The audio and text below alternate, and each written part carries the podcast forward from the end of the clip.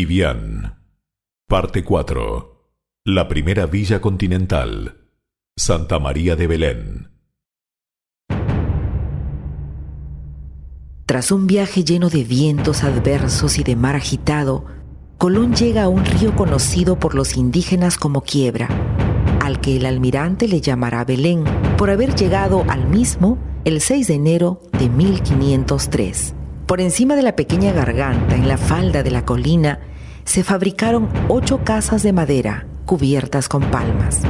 El 24 de febrero de 1503, y con un total de 80 hombres, el almirante funda el primer asentamiento continental al que llamó Santa María de Belén, dejándolo al mando de su hermano Bartolomé Colón.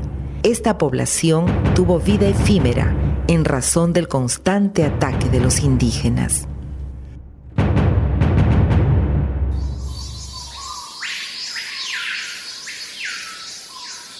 Terreros, el almirante me ha pedido que me haga cargo de la villa. Ocúpate que los hombres terminen de bajar de las naves lo indispensable.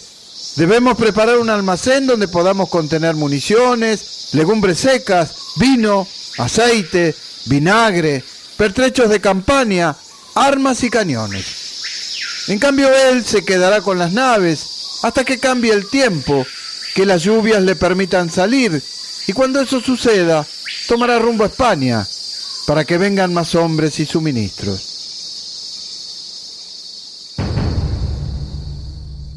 En la actualidad, muchos historiadores opinan que el almirante no habría podido encontrar peor sitio para establecer la villa en todo el litoral centroamericano.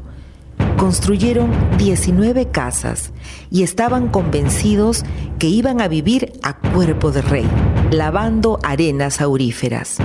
Pero el clima del Nuevo Mundo es traicionero y no se sabe qué es peor cuando llueve sin cesar o cuando empieza la sequía. El nivel de agua en la zona de la villa descendió cerrando la boca del río.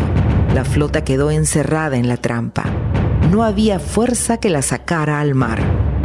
Durante dos días, el cacique Kibián habitó entre los semis tribales, en la cueva sagrada donde desde tiempo inmemorial permanecían grabados en las piedras sus símbolos. Volvió purificado y seguro de su victoria sobre los extranjeros. Su corazón latía en extrema ansiedad pensando en la venganza. Uno de sus lugartenientes, el cacique Noemé, le comenta al señor de la Veragua.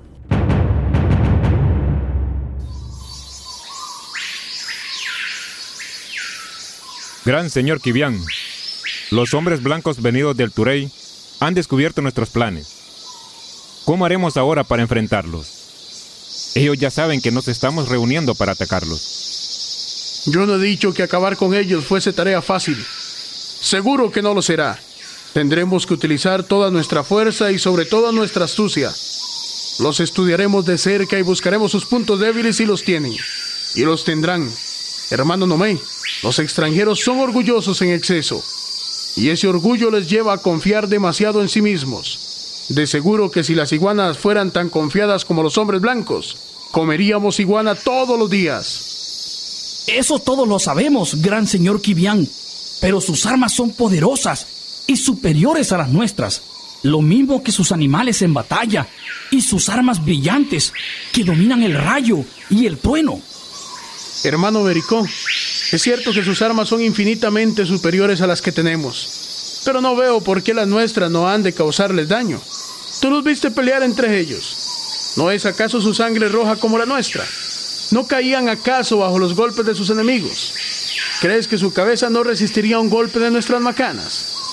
Como hemos podido comprobar, los monstruos que los transportan también se mueren. Ellos le llaman caballos. Los hombres del cacique Sébaco han traído el cuerpo sin vida de uno de ellos. Ahí tienen su cadáver. Quiero que lo vean todos.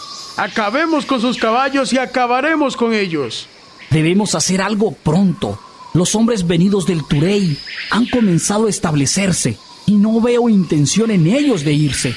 El gran Guamiquina Blanco, que ellos llaman el almirante, nos sigue enviando objetos extraños para mantener buenas relaciones con nosotros. Hemos fingido ser sus amigos para saber ¿Qué planean hacer? Gran señor Kibian, ¿qué tiene pensado?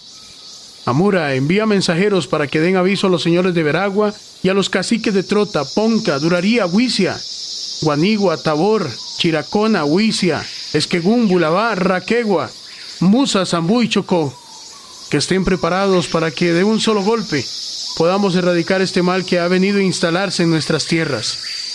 ¿Cómo lo haremos, gran señor Kibian? Ellos en sus casas flotantes, con alas grandes, tienen prisionero el rayo y el trueno que han traído del cielo. Cuando los liberan, el fragor es ensordecedor y su fuego ciega al surgir entre oscuras nubes, levantando montañas de agua cuando el rayo cae sobre el mar.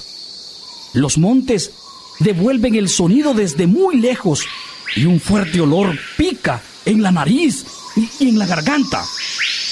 Yo estuve allí y lo vi. El poder de los hombres blancos es infinito. Es verdad, gran señor Kivian. Además, no solo en sus casas flotantes, también en algo que parece una lanza como las usadas por nuestros guerreros. ¡Basta! No quiero escuchar sus quejas.